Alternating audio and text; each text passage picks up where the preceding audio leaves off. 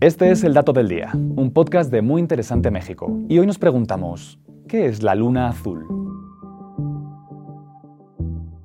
Aunque suene como algo sobrenatural, el término luna azul no tiene nada que ver con el color de nuestro satélite. Se trata de la sucesión de dos lunas llenas dentro del mismo mes del calendario, un fenómeno que solo sucede una vez cada tres años aproximadamente. El hecho de que sea posible que haya dos lunas llenas en el mismo mes se debe a que el ciclo de la luna llena es cada 29.5 días. Por eso, si la luna llena ocurre el primero o segundo día del mes, entonces hay probabilidad de que aparezca una segunda luna llena a la que llamamos luna azul. Y aunque muchos esperaríamos ese ansiado color, tanto científicos como historiadores explican que el término de luna azul apareció por primera vez por escrito en el siglo XVI por el cardenal Wolsey, consejero del rey Enrique VIII. Wolsey anotó en uno de sus diarios que sus enemigos intelectuales te harían creer que la luna es azul. Pero además de la ocasional luna teñida de ese color, que puede ocurrir a través de una nube de ceniza volcánica, las lunas casi siempre aparecen en tonalidades entre blanco y amarillo, por lo que llamarla azul era declarar un absurdo. Fue así como a partir de ese momento, luna azul comenzó a ser utilizado como jerga callejera en el Londres del siglo XIX para hacer referencia a que había pasado mucho tiempo desde algún acontecimiento. Por otra parte, aunque este término no significa un cambio en la coloración de la luna, los científicos explican que para que la luna adquiera un tono azulado debería ser influenciada por cenizas y por humo. Esto sucedió, por ejemplo, en 1883 tras la explosión del volcán Krakatoa en Indonesia. Esta erupción provocó que las cenizas del volcán se extendieran hasta los límites de la atmósfera, y aunque las cenizas dispersan la luz roja, esto también significa que dejan pasar otros colores, provocando así que al atravesar las nubes, la luna se pudiera ver entonces de color azul. Y este fue el dato del día. No olvides suscribirte gratis a nuestro podcast y seguir todos nuestros contenidos en muyinteresante.com.mx. Hasta la próxima.